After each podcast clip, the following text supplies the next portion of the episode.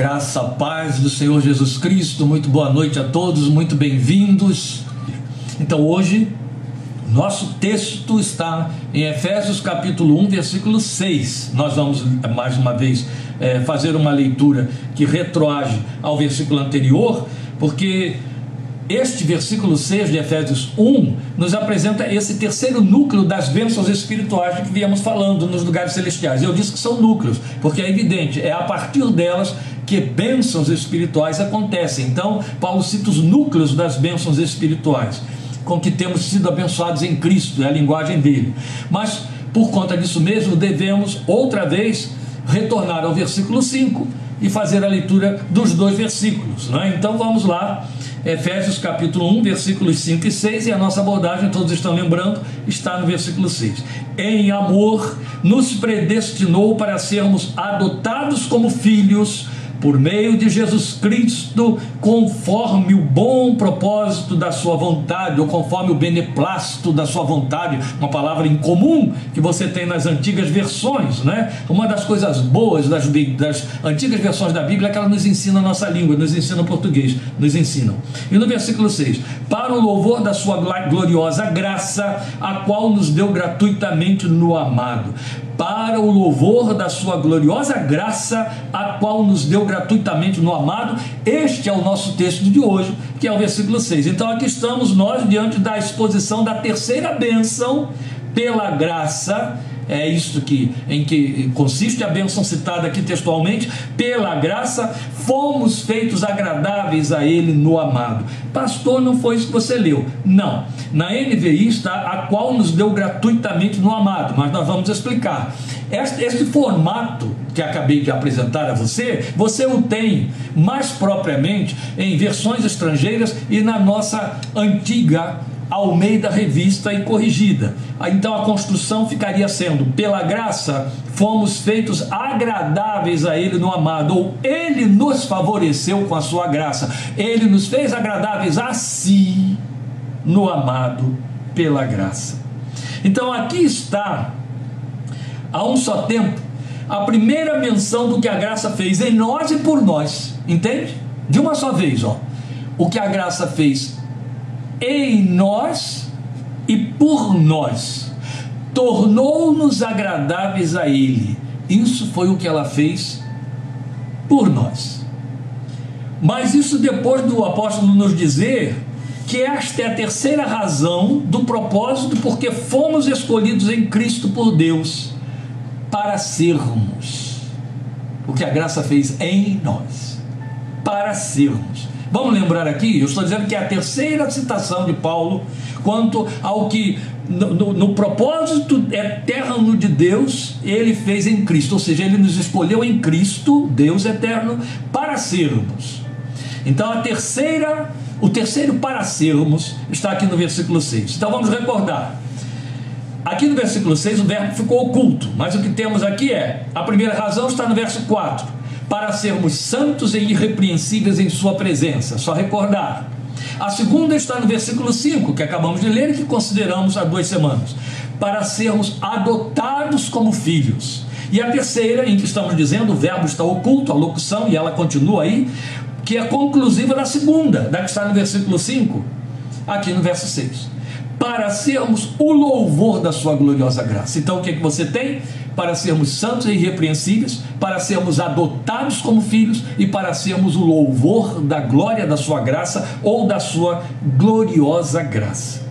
Então, o primeiro ponto, o primeiro aspecto a considerar no desdobramento do versículo 6 dessa terceira bênção é aquilo que foi feito em nós, que foi feito por nós. Fomos feitos. Então, vamos começar pelo entendimento do que a graça fez por nós, pela qual ele nos fez agradáveis a si. Eu acredito que a maior parte dos que estão me ouvindo está com, exatamente com essa construção aí, por conta de a maioria usar as versões mais antigas. Então você deve ter lido algo muito próximo a isso aqui, pela qual ele nos fez agradáveis a si. Mas é evidente, já dissemos, este formato só encontramos na Almeida Revista e Corrigida, aquela cuja siglazinha a gente encontra nas citações dos livros, ARC ARC, Almeida, Revista e Corrigida.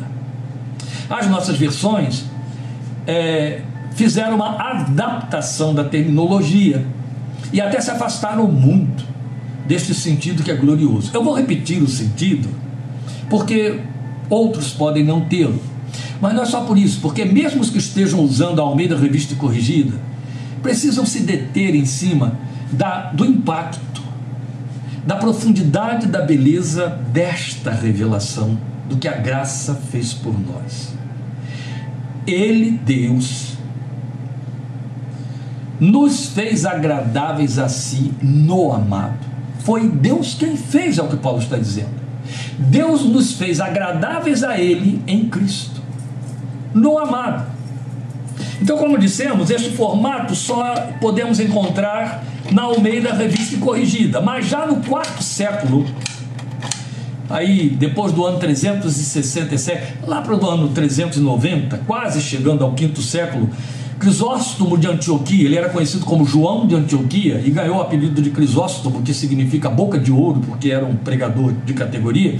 Crisóstomo entendeu esse texto de Paulo exatamente dessa maneira, com esse significado. Porque a expressão também tem como sentido a graça com que ele nos fez graciosos. E foi esse o sentido que Crisóstomo entendeu e deu a esta construção feita por Paulo em Efésios 1,6. Olha só. A graça com que ele nos fez graciosos. Olha, você sabe o que significa gracioso, ser gracioso. Ah, essa criança é tão graciosa, tão engraçadinha, tão cheia de graça, tão gostosinha, tão bonitinha, tão atraente, não é? E referindo-se a essa expressão, Crisóstomo, como citado por Francis Focus, disse: é como se alguém tomasse um leproso e o transformasse num jovem radiante. Foi assim que Crisóstomo entendeu, ou melhor, ele explicou o significado disso. É como se alguém tomasse um leproso e o transformasse num jovem radiante. E é uma alegoria bem pertinente, bem aplicada, porque no Velho Testamento a lepra era tipo do pecado. E vamos lembrar, daqui a pouco mais, Paulo vai dizer que antes, e isso é Efésios 2:1, ele vai dizer que antes, quer dizer, se referindo ao tempo da nossa não conversão, antes estávamos mortos em nossos delitos e pecados. É alguma coisa um pouco pior do que o, o leproso, porque o morto é um corpo em estado de decomposição. Então, antes estávamos mortos em nossos delitos e pecados. Então a colocação, ou a explicação, ou a alegoria criada por Crisóstomo em cima da expressão a graça com que ele nos fez graciosos é muito pertinente. Ela tem sustentação ideológica na revelação da palavra de Deus. A ideia que subjaz é que Deus nos vê na pessoa do Filho do seu amor. Eu vou voltar à leitura do versículo 6. Para sermos o louvor da sua gloriosa graça, a qual nos deu gratuitamente no amado, ou seja, a graça pela qual nos fez graciosos ou agradáveis a Ele no amado. É isso que temos aqui. Então, Deus nos vê na pessoa do filho do seu amor, o seu filho amado. Houve um tempo, houve um momento em que Deus nos viu, os pecadores e o nosso pecado, na pessoa do seu filho, alvo da sua ira, na cruz. O que levou Jesus aqui, ali, antes de gritar, está consumado, fazer a primeira palavra da cruz, que ecoava a profecia de Davi, mil anos antes, no Salmo 22. Deus meu, Deus meu, por que me desamparaste? Eloi, Eloi, lama sabachthani no aramaico. Você tem isso aí nas suas versões no, no, no livro de Mateus, escrito exatamente assim.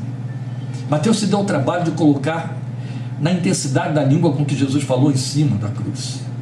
Aquele foi o momento em que Jesus não era o filho do amor de Deus.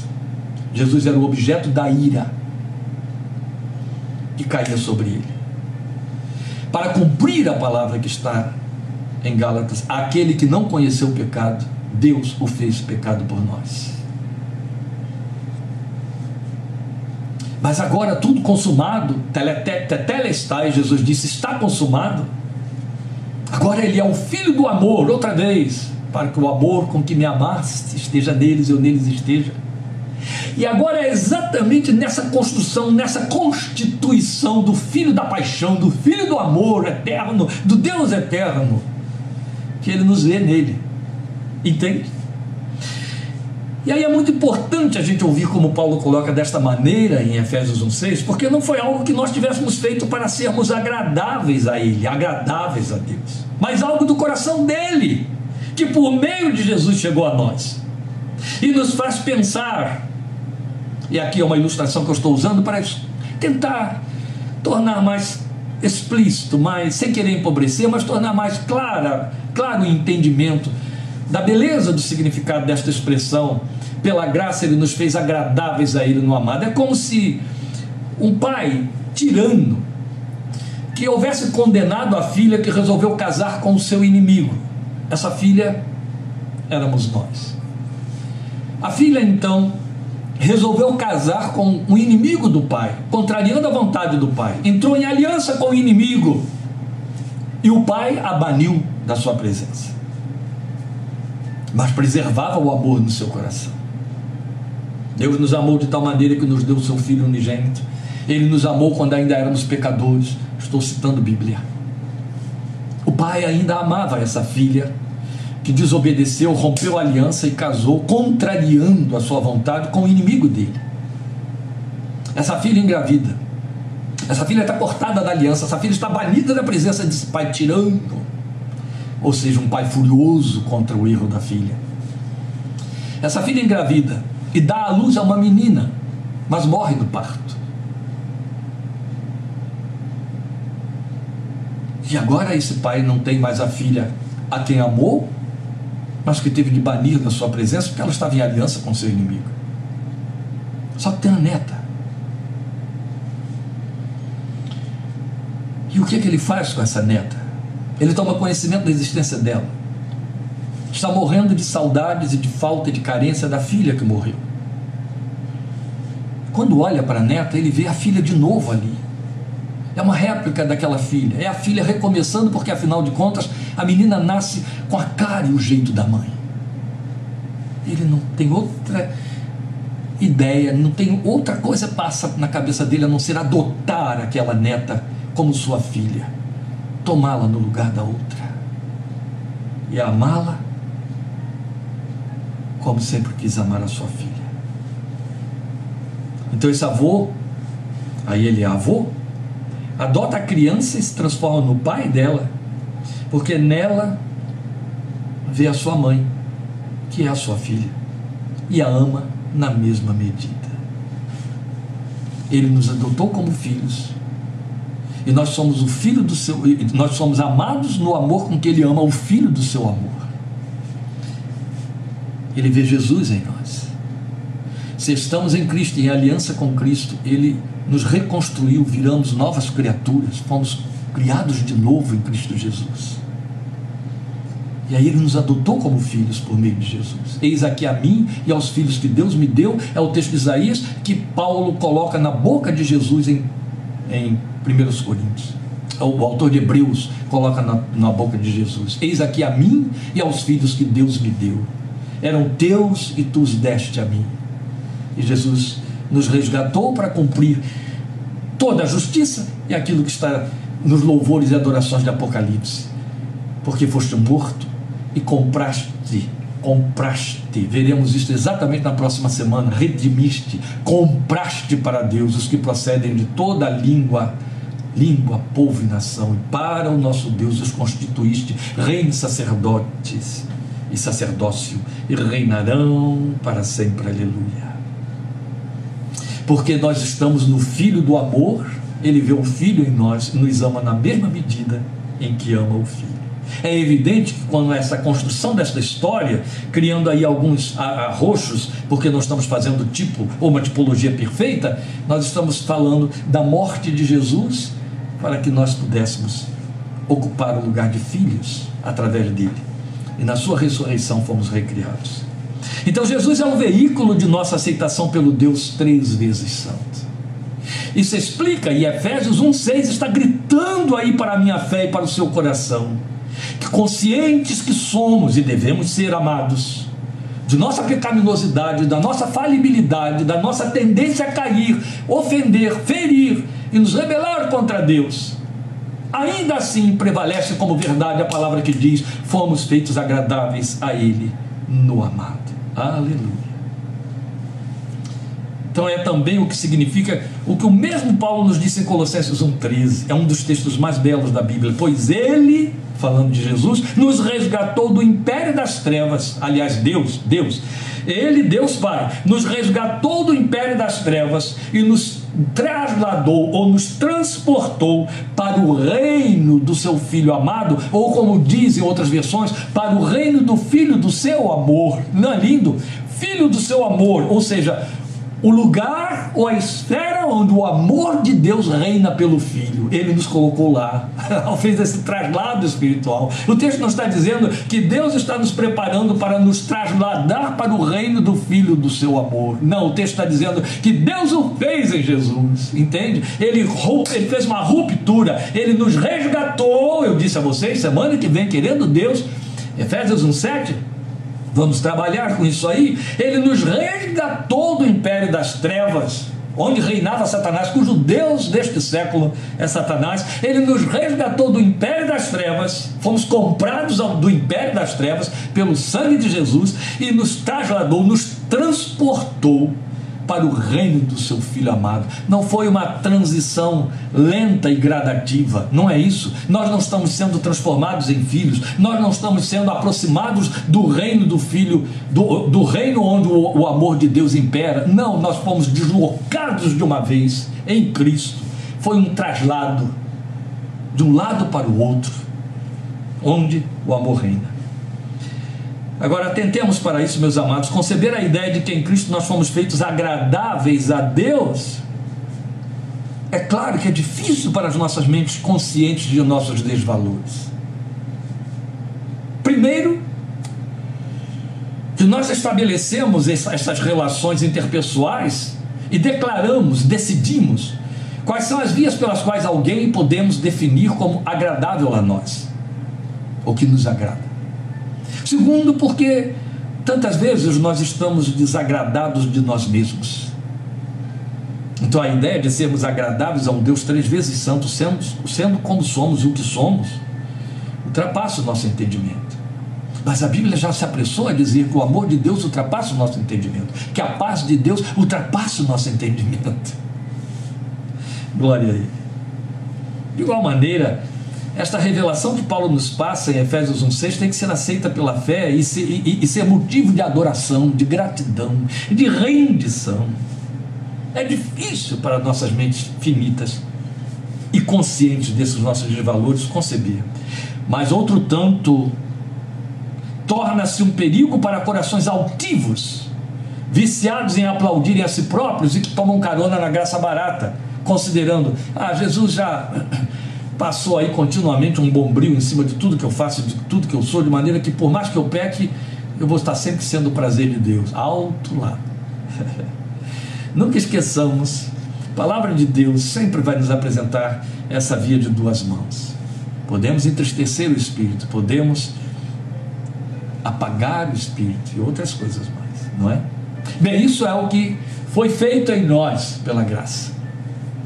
Agora vamos pensar no para sermos de que ele cita aí. Para sermos o louvor da sua gloriosa graça ou da glória da sua graça. Para sermos.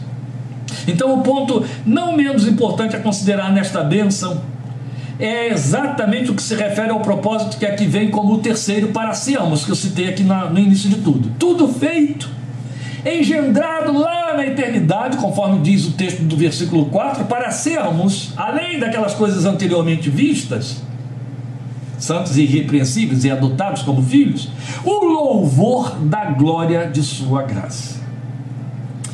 De fato, meus amados, tem tudo a ver conosco, porque somente os filhos da graça e pela graça porque estas duas coisas acontecem conosco ao mesmo tempo, somos filhos da graça e somos filhos pela graça, ou somos feitos filhos pela graça.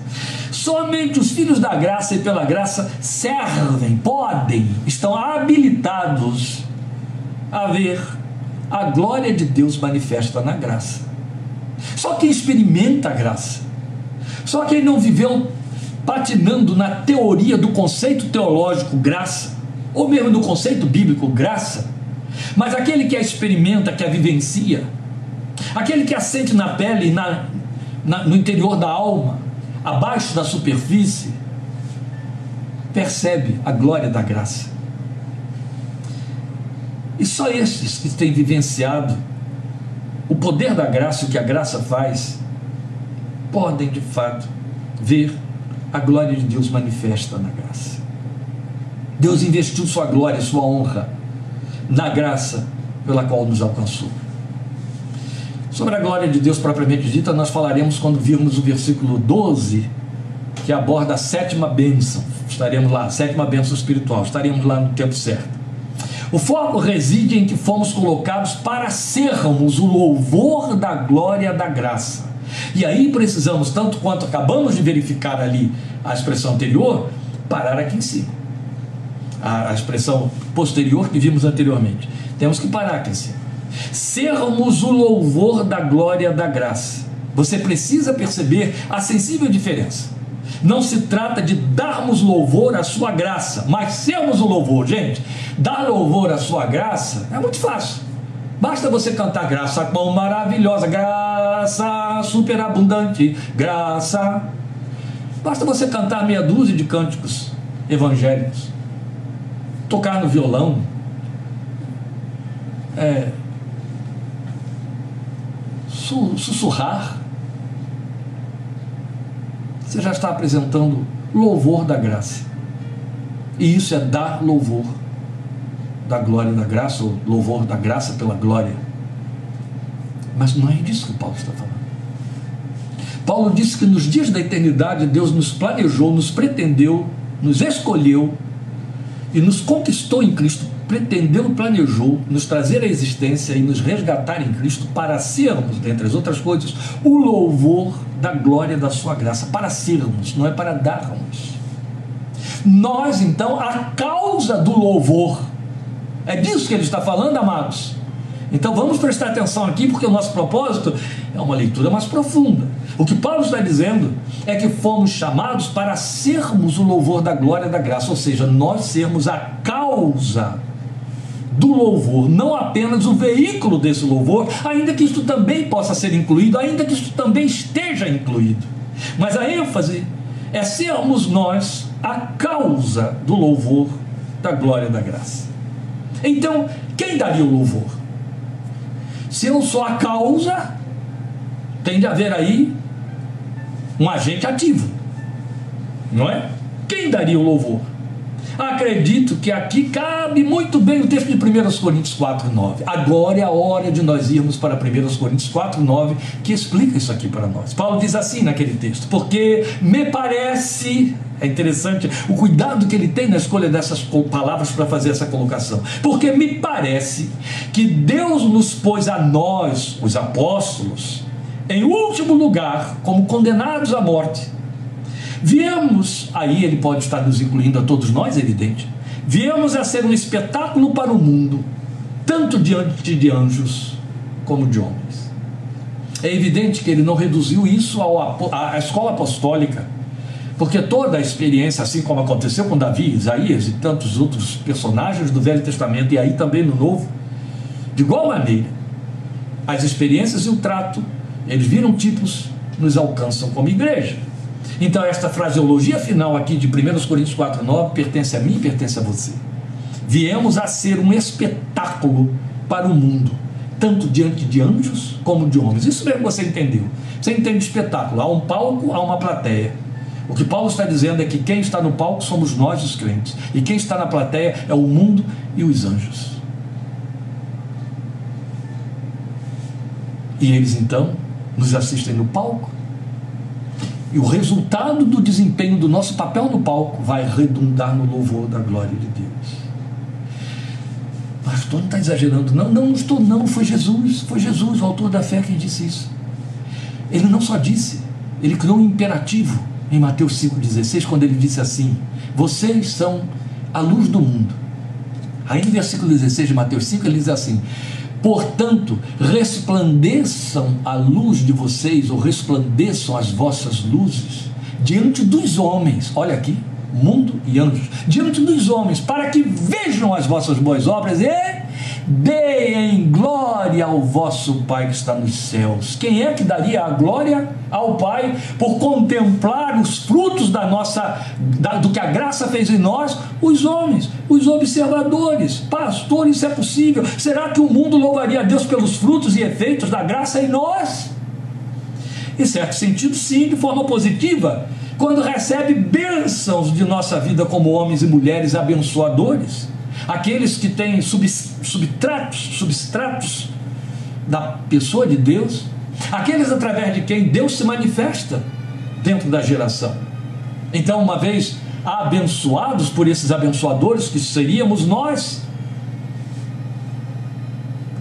isso redundaria no louvor da glória de Deus através deles, porque na verdade Vamos lembrar aqui, considerando a questão obras, já que Jesus falou em obras, o Filho de Deus disse assim: quando você é, é, é, você, bem-aventurados, servos e tal, porque eu estive com fome, vocês me deram de comer, estive com sede, me deram de beber, estive nu, me vestiram, estive preso, vocês foram me visitar. Senhor, quando tu estiveste preso, quando tu estiveste nu, quando tu estiveste com fome, com sede, nós fizemos todas essas coisas. Quando vocês o fizeram a um destes meus pequeninos, desses pequeninos irmãos, a mim vocês o fizeram. E aí é evidente que o que isso vai significar é que quando o abençoado dirige a você uma palavra de muito obrigado, isso soa lá em cima como louvor para a glória de Deus, porque é fruto de um abençoador movido pela ação da graça no seu coração. E até de forma negativa. Porque se nos perseguem, se o mundo nos persegue por causa do caminho da graça, então a eficácia dela redunda na glória de Deus. Porque devemos lembrar o que nos disse o Senhor Jesus em Mateus 5, 11 e 12, fechando as bem-aventuranças. Bem-aventurados serão vocês quando por minha causa os insultarem, os perseguirem, levantarem todo tipo de calúnia contra vocês. Alegrem-se, regozijem-se, porque grande é a sua recompensa nos céus pois da mesma forma perseguiram os profetas que viveram antes de vocês. O que Jesus está dizendo é: se vocês estiverem sendo perseguidos, isso significa que vocês estão equiparados aos profetas que viveram antes de vocês, e então vocês são bem-aventurados isso vai redundar no louvor da glória de Deus. Outro tanto, foi exatamente o que Pedro disse. Você vai encontrar na sua primeira carta, capítulo 4, versículo 14. Se vocês são insultados por causa do nome de Cristo, felizes são vocês, pois o Espírito da glória, o Espírito de Deus, repousa sobre vocês. Percebe? Se o mundo nos persegue por causa dos efeitos da graça, e isso é mais rápido e mais fácil do que o mundo bater palmas por causa dos frutos da graça. Pedro chega para nós reforçando o que Jesus disse lá em Mateus 5, 11 e 12, e diz: Se vocês sofrem e são perseguidos por causa, ou insultados por causa do nome de Cristo, vocês são felizes, são bem-aventurados pois o Espírito da glória e o Espírito de Deus repousa sobre vocês. É porque há um Espírito que não é o do mundo e que aí contraria o mundo, que está em vocês os eixos de glória, por isso o mundo os persegue. Então há uma, uma identificação, há uma, uma denúncia de que você não pertence a este mundo e isso redunda no louvor da glória de Deus. É como um eco de algo muito antigo ocorrido, ocorrido milênios antes. Em tudo isto não pecou Jó com a sua boca. Lembram dessa expressão? Não vou entrar nos detalhes, mas quero apenas que você perceba que é um eco, entende? Em tudo isto não pecou Jó com a sua boca. Em tudo isto o quê? Toda a perseguição que sofreu, todas as desditas que vivenciou, e lá estava um exército de observadores invisíveis, demônios, potestades, comandados por Satanás, assistindo para ver. É agora que ele blasfema como nosso chefe disse que ele vai fazer. E tu verás que ele blasfema de ti na tua face, Deus. Então, quando ele acaba toda a ciranda que armou, ele fica na expectativa de que Jó cumpra o que a mulher dele sugeriu: amaldiçoa teu Deus e morre. E aí o texto diz que Jó não pecou com a sua boca. Pelo contrário, o que foi que nós ouvimos Jó dizer? O Senhor deu, o Senhor tomou. Bendito seja o nome do Senhor. Satanás deve ter saído, desculpa a expressão grosseira, com o rabinho entre as pernas, bem envergonhado desta cena toda. É disso que Paulo está falando em 1, 4, 1 Coríntios 4, 9. Somos espetáculo tanto ao mundo quanto a anjos que estão assistindo. Pedro diz que os anjos contemplam as coisas que nós falamos a respeito das profecias, como as vivemos, como cremos nelas. Tratam destas coisas entre si e diante do Pai. É desta maneira que você redunda no louvor da glória de Deus, seu testemunho, sua consciência da glória, da graça, a sua forma de viver a graça, a sua liberdade ou espaço que você abre para que a graça flua através da sua vida. E vale outro tanto pensar no fato de que sermos o louvor da glória da graça de Deus por parte de anjos, anjos estabelecendo ou dando louvor, formando um coral de adoração a Deus por causa da nossa vida. Se já estava difícil pensar em sermos feitos agradáveis a Ele no amado, fica mais difícil agora pensar também em anjos formando um coral de adoração a Deus por causa do nosso testemunho, da nossa forma de viver ou da nossa vida. No entanto, a Bíblia mostra isso para nós, mostrando que é o propósito de Deus. No tempo certo trataremos disso com mais detalhes, mas eu quero trazer aqui a, a, a baila exatamente para poder reforçar todo esse argumento. É o que, o que temos aqui mesmo em Efésios capítulo 3, versículos 8 a 11, eu leio para você. Paulo diz assim: Embora eu seja o menor dos menores de todos os santos, foi-me concedida esta graça de anunciar aos gentios as insondáveis riquezas de Cristo e esclarecer a todos a administração deste mistério que durante as épocas passadas foi mantido oculto em Deus, que criou todas as coisas. Isso vai ser devidamente estudado lá quando chegarmos a Efésios 3, de 8 a 11. Mas ele conclui dizendo no versículo 11: A intenção dessa graça era que agora, mediante a igreja, mediante quem? A igreja. Eu e você, nós somos a igreja de Cristo. Então veja, a intenção dessa graça era que agora, mediante a igreja, a multiforme sabedoria de Deus se tornasse conhecida dos poderes e autoridades nas regiões celestiais, ele está falando de anjos. Entende? Se tornasse conhecida dos poderes e autoridades nas regiões celestiais, de acordo com o eterno plano que ele realizou em Cristo Jesus, nosso Senhor. Aleluia! Isso é lindo demais. Percebe o que acabamos de ler, meus queridos, em Efésios 3,11? A intenção dessa graça, disso que estamos falando, disso que estamos estudando já há semanas, desde o versículo 4. A intenção dessa graça, quer dizer, qual era o, o pensamento de Deus ao elaborar essas coisas todas? O que, que ele pretendia, em últimas palavras, a intenção dessa graça era que agora, agora que ela se manifesta, agora que aquilo que ficou oculto, foi o que ele diz aí a partir do versículo 8, agora que aquilo que ficou oculto durante séculos e milênios, geração após geração, mas veio à luz e Paulo foi tornado o, o instrumento da revelação deste mistério, era um mistério, estava oculto, ninguém entendia, ninguém sabia que, que, era aquele trabalho de Deus com Israel? O que, que era aquele trabalho de Deus com, a, com Maria, a encarnação de Jesus nela? O que, que foi aquela trabalheira toda com todos aqueles profetas, toda aquela complicação de tira Israel do Egito, cria um espaço para Israel, pune Israel, tira Israel de dentro daquele espaço, põe na Babilônia, traz de volta e por aí vai. E mata cordeiro, e sacrifica o bode, e cria o Yom Kippur. Isso estava mantido sob mistério. Paulo diz a intenção dessa graça é que agora o mistério fosse revelado e foi revelado mediante a igreja. através da igreja, através da vida dos filhos da igreja, através da vida dos que compõem a igreja, a multiforme sabedoria de Deus se tornasse conhecida dos poderes e autoridades nas regiões celestiais. Percebe o tamanho do mistério? Você percebe quanto esteve mantido oculto mantido oculto dos anjos, das autoridades e potestades. Paulo diz agora através da igreja. É como se Deus chegasse e dissesse: Viram aí? Percebem agora porque foi tudo aquilo que fazia vocês coçarem a cabeça e não entenderem por onde eu estava indo e o que, que eu pretendia, está aí. O resultado era salvar Ana Maria, salvar Jéssica, salvar Kleber, salvar Cristina, salvar Eugênio. O resultado era esse: era pegar um pecador e transformar em filho e dá-lo ao mundo como luz para as nações. Aleluia! Aleluia! Glória a Deus!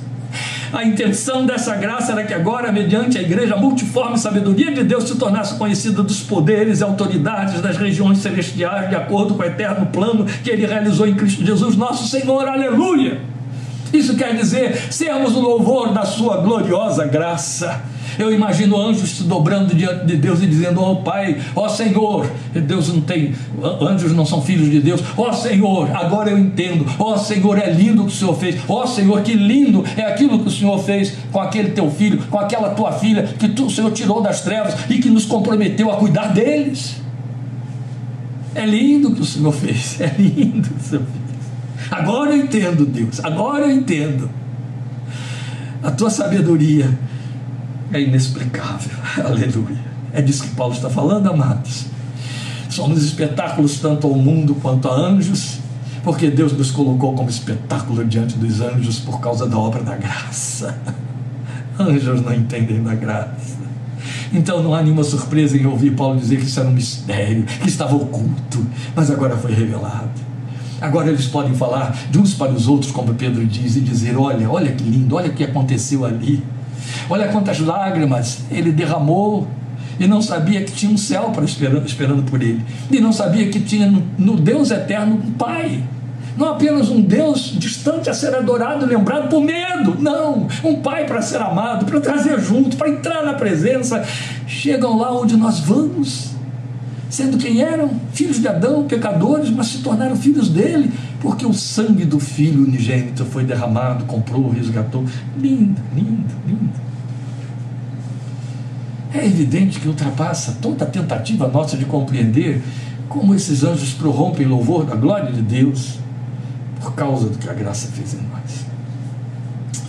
Mas em última instância, meus queridos, a palavra última sempre cabe bem, né? Quando você já está em 40 minutos falando. Quem mais ou melhor pode tributar a Deus o louvor da glória de Sua graça do que aqueles e aquelas que vivem com intensidade tamanha, bênção sem medida. Eu volto a dizer o que eu digo sempre, porque a, palavra de Deus me dá autoridade para isso. Anjos não podem.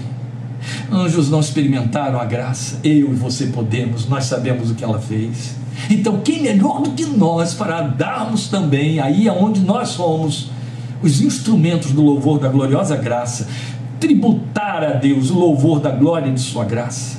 Nós que vivemos com intensidade a bênção que sem medida ela operou em nós. E aqui vale essa pergunta: o que ela operou em você? Eu alinhavei dez possíveis coisas, todas têm que acontecer. Que a graça opera em nós, que nos foi enviada para operar em nós. Sabe? Ser filho da graça, viver sob a graça, é experimentar cada uma destas coisas que eu estou citando aqui. Não fica só nas dez, mas essas dez abarcam um todo. O que a graça operou em mim? O que a graça operou em você? Antes de enunciar estas considerações aqui das possíveis coisas que a graça tem de fazer e teria de ter feito em nós, eu quero ler um texto que para mim é muito é muito conclusivo. Ele traz o impacto da sua própria beleza porque Paulo diz para nós, em 2 Coríntios capítulo 5, versículo 17, um texto clássico, mas que precisa ser sentido, não só entendido. Portanto, se alguém está em Cristo, é nova criação. Ele não disse será feito nova criação. Se alguém está em Cristo, é nova criação, é nova criatura. As coisas antigas já passaram, entende? Houve um passado. Ó, o presente é, é nova criação. E o que, é que aconteceu com aquele passado do qual nos envergonhamos e não queremos lembrar? Passou. As coisas antigas já passaram. Eis que surgiram coisas novas. Glória a Deus. Quais são estas coisas novas? O que ela operou em mim e operou em você?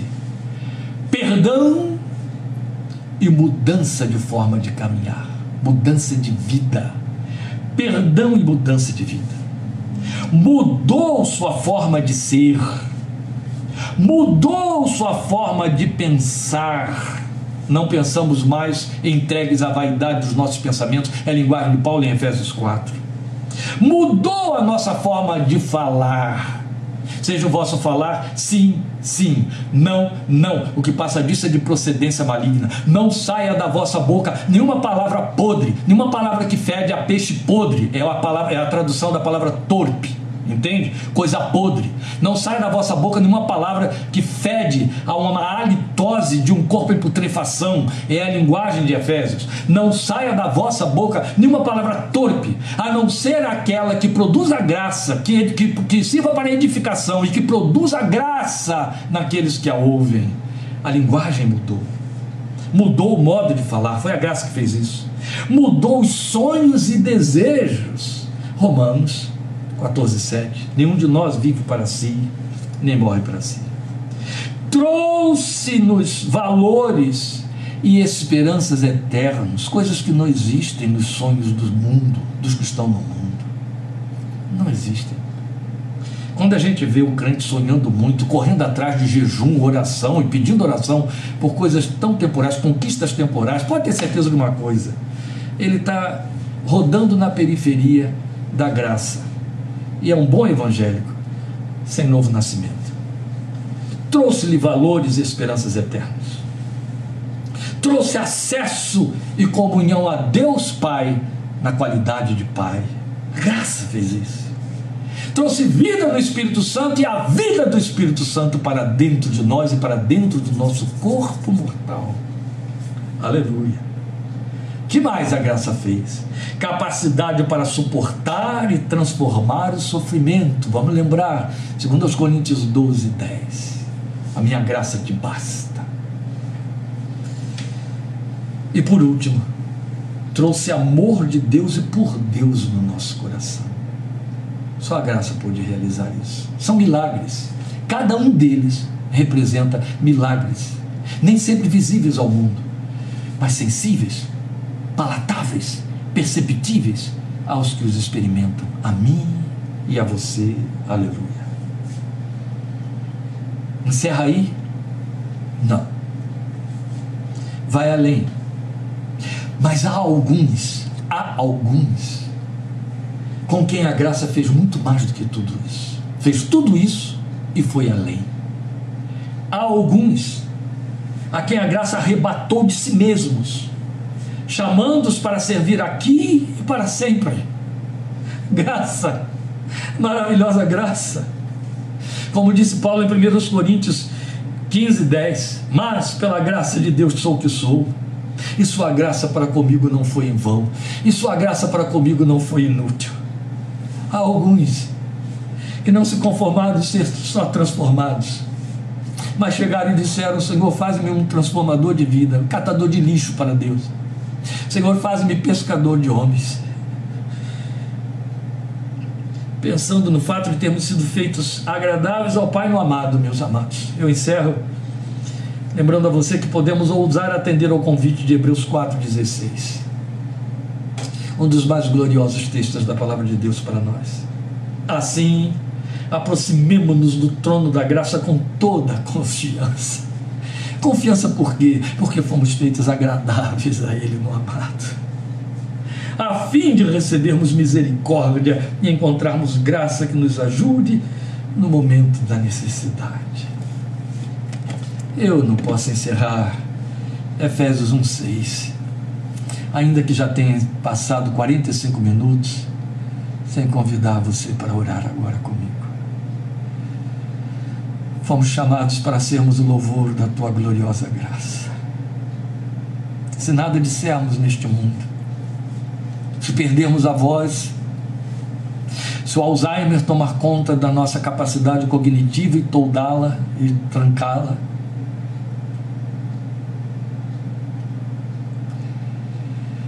se adoecermos, ficarmos reclusos, se o mundo nos, nos esquecer e nos tornarmos incógnitos, ainda temos uma plateia que estará vendo a transformação que foi operada em filhos das trevas, em filhos do pecado, em filhos do reino do teu amor. Aleluia. E tu serás glorificado, Pai. Mas o que dizer diante de tão maravilhosa graça, a não ser, ou dar-nos consciência de compromisso com ela consciência do peso desta aliança, consciência da resposta que devemos dar a Ti em adoração e louvor na maneira de viver, por causa da glória que ela traz, o peso de glória que ela tem sobre as nossas vidas, pelo que fez conosco, meu Deus, pelo que está fazendo conosco, pelo que ainda fará conosco, pelas transformações de glória e glória que estão sendo operadas, por nos tornar participantes desta aliança de transformação, por nos tornar eh, participantes desta aliança de sangue, por nos tornar tornares participantes, meu Deus, deste plano eterno e de pertencimento a um reino que não é deste mundo, que não tem as cores, os aromas e nem as propostas sedutoras deste mundo, que nos eleva acima das baixezas deste século, das propostas dos homens, ainda aqueles que fazem articulações pretensiosamente bíblicas, mas nos puseste acima, acima das mediocridades desta vida, e o fizeste porque nos tornaste agradáveis a Ti Jesus.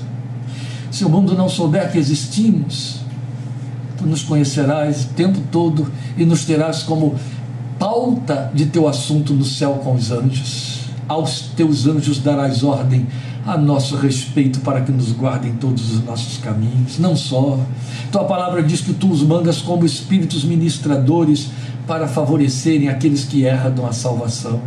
Somos louvor da glória da tua graça. E acredito que quando em tentações, quando sob provações, quando sofrendo perdas, dores, lágrimas, como aconteceu com Jó, porque somos passíveis de tudo isso, adoecemos, morremos, perdemos, lutamos, sofremos traições, sofremos endividamentos, sofremos ruínas. E quando passamos por estas coisas todas, uma assembleia de anjos para para nos contemplar, homens também quando no meio da nossa angústia, como filhos, nos levantamos dos escombros das tragédias e te dizemos: Ababi, recolto meu, Pai, meu Pai, tudo te é possível. Quando nos levantamos dos escombros das nossas dores e das atonicidades do nosso entendimento e te dizemos: Mas não seja feita a minha, mas a tua vontade, os céus estrondam com louvor e glória ao teu nome. Quando uma vida é alcançada, porque uma alma vale mais que o mundo inteiro, e é alcançada por causa do nosso testemunho, da palavra de graça da nossa boca, ó Senhor Jesus, mais uma vez o Calvário triunfa, aleluia, e o teu nome é glorificado. Quando nos dobramos para interceder por um desconhecido, quando lutamos por, contigo, como Jacó no Val de Jaboque, por vidas que nem convivemos, cujo sobrenome nem sabemos. Neste momento somos teus heróis e heroínas. Neste momento estamos usando os recursos da graça e nos levantamos como gigantes diante do Senhor. E tu és glorificado e glorificado e glorificado. Oh, ajuda-nos a sermos o louvor da glória da tua graça, pelos que nos observem, pelos que entendam ou não entendam, andando na contramão de todos os outros, porque nos tiraste daquela mão. E o único trilho que temos a correr vai na contramão. Ajuda-nos e tem misericórdia daqueles que ainda, ainda que alcançados pela graça, não alcançaram o entendimento deste compromisso e desta aliança que a tua misericórdia os cubra e o Senhor resgate a credibilidade da igreja nesta geração, a partir das nossas vidas, por amor de teu santo nome, em nome do Senhor Jesus. Aleluia. Amém. Amém. Deus te abençoe. Compartilhe esta palavra com outras vidas. Estejamos juntos domingo. Deus tem uma palavra gostosa para o nosso coração domingo, servos da palavra. Ele me deu esta palavra nesta madrugada quero muito compartilhá-la com você domingo. Então esteja postos, domingo 17h30, e estejamos apostos quarta-feira que vem, quando então estaremos prosseguindo, querendo Deus, Efésios parte 7, capítulo 1, versículos 7 e 8, estaremos estudando da próxima vez. Deus te abençoe, obrigado por sua companhia, obrigado por sua atenção, sua audição, obrigado por sua presença e pelo desejo do seu coração, pela humildade de você parar para ouvir o que podemos compartilhar que o Senhor tem posto em nosso coração. Isto é feito com seriedade e o coração se alegra quando vemos irmãos amados, vidas a quem amamos, conhecidos e desconhecidos, interagindo, colocando aí que curte para que eu saiba quem são, onde estão. Me alegra ver que homens e mulheres a quem amei e conheci estão seguindo firmes na busca de ouvir a Deus pela Sua palavra. Outro tanto me entristece quando eu sei quantos poderiam estar aí, mas de ti longe agora vão. A gente sabe que isso acontece. O Senhor te abençoe, te guarde, te fortaleça, em nome de Jesus. Uma boa noite na paz de Cristo. Amém.